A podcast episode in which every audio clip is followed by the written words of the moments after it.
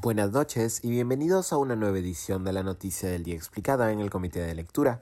Les saluda Mateus Calderón, curador del Comité de Lectura. El candidato a la alcaldía de Lima por el movimiento de centro izquierda Juntos por el Perú, Gonzalo Alegría, fue denunciado por violencia psicológica y sexual por su hijo el año 2021, reveló un reportaje de la televisora Nativa.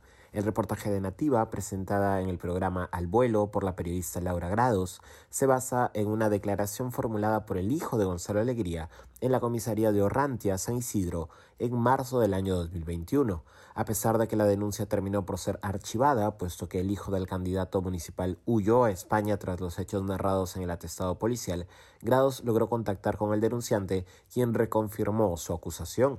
De acuerdo con la denuncia policial presentada en el reportaje, Gonzalo Alegría habría forzado a su hijo a acompañarlo a realizar labores vinculadas a su próxima campaña municipal, a pesar de que el joven se encontraba aún convaleciente tras una operación.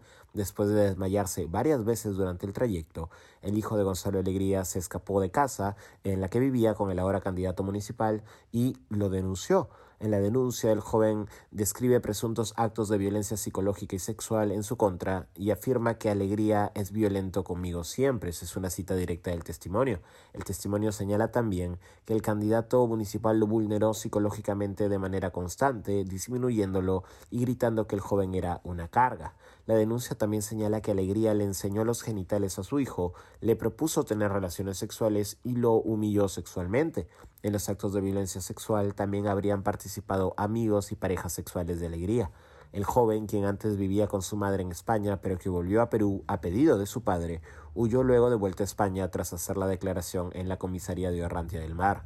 Consultado por el propio reportaje, Gonzalo Alegría indicó que, cito, su descargo es que va a demostrar que esa denuncia no existe. Horas más tarde de la emisión del reportaje, el Comité Nacional de Ética y Disciplina de Juntos por el Perú emitió un comunicado en respuesta en el que afirman que Gonzalo Alegría se afilió al partido porque así lo mandan las normas electorales y que este, cito, se limita a desarrollar una campaña específicamente electoral.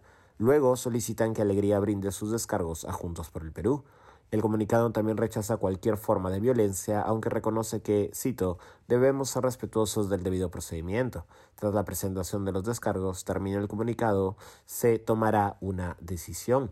Legisladores de la bancada de Cambio Democrático, originalmente llamada Juntos por el Perú, han rechazado las acciones narradas en la denuncia. Sigrid Bazán, legisladora de la bancada mencionada, señaló que, cito, corresponde al partido Juntos por el Perú pronunciarse al respecto y tomar acciones acordes a la gravedad del asunto, mientras que su colega Isabel Cortés anunció que solicitará una investigación profunda así como se lleven a cabo las sanciones respectivas.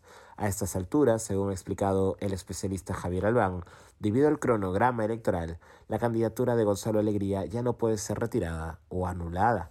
Esto ha sido todo por hoy. Volveremos mañana con más información. Se despide Mateus Calderón.